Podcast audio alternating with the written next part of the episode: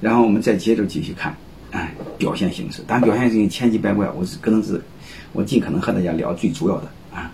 我们在这个基础上再看，我们感性的把人分两类，其实把任何物种分两类，你会发现它又有一个特点：凡是弱小的动物，特喜欢追求安全，它喜欢扎堆儿啊，喜欢集体强大，喜欢伟大领袖啊，而且他喜欢和朋友在一起，而且他骨子里没有是非，没有标准，他特喜欢用道德评价一切。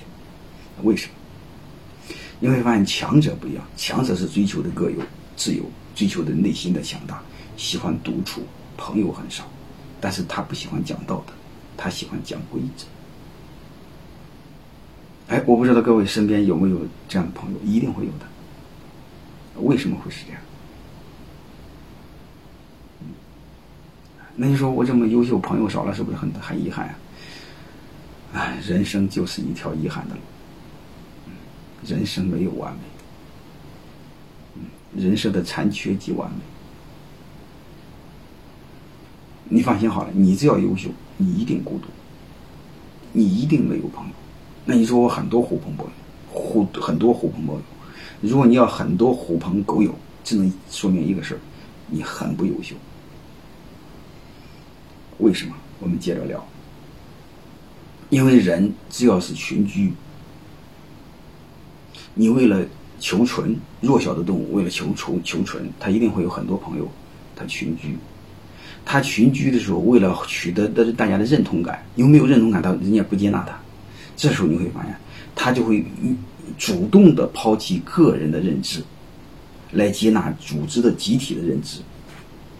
说白了，就是他就不需要思考，大家只说说什么都是什么。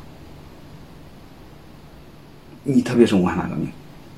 你会发现，那全国是一个口号，啊，他的肢体语言全国都一样，所以人一旦混到群体当中，他的智商就会严重降低，他就没有智商，他会本能的用他的智商，用他的思考，换得他个体肉体的安全感。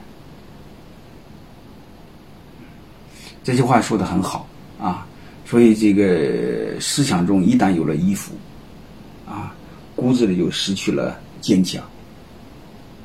其实就一个意思，啊，你就是骨子里思想上有依附感的话，思想一旦有了依附感，啊，骨子里就没有坚强。这句话，你看石头网这句话写的很好，啊，自由思想，啊，真正的强者一定是自由思想、独立的精神，啊，因为思想一旦有依附，我们人骨子里没有孤性，只有奴性，就是没有孤气，只有奴性，是一个逻辑。嗯，当然我在其他课程中也会提到。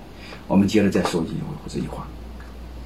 你看看你身边很多人是不是这样啊？我认为这辈子，我们只要是能活着，下一句话就是，因为你繁殖不是最最很容易解决的，好吧？我们就不用谈。我认为活着，下一步要学会有人格的活着，就是你会有思考。啊，这句话我认为说的非常好。人类的繁荣、幸福。和尊严来自于个人的自由，而不至于来自于集体。你刚才说过，你一进到集体，一被集体接纳，你必须放弃思想。你没有思想，各位，没有思想的你就是一堆肉体呀，怎么会有尊严呢？就会被别人愚弄的工具呀。有一本书，我建议你们好好看看，叫《乌合之众》。啊所谓的民众一定是乌合之众。就是人一旦融入到一个群体，一定是乌合之众。还有一个，那些幻想以牺牲自己最基本的自由，当然最重要的是思想自由啊！以后不需要思考了啊，我融入主体，集体听大家的。这时候呢，来获得他个人的所谓的保障啊，最终他一定会发现。他既然又得不到自由，也得不到保障。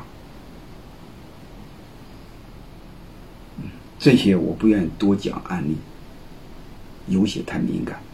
我希望你们自己思考。我希望你们把这句话搞明白。嗯，有机会我会和你们多聊。好吧，这个我就聊到这儿，因为这个稍微有点深，但是我个人认为这个对我们非常。欢迎添加马芳老师官方微信。马芳二零零二。获取更多专业咨询与课程信息。感谢您的关注。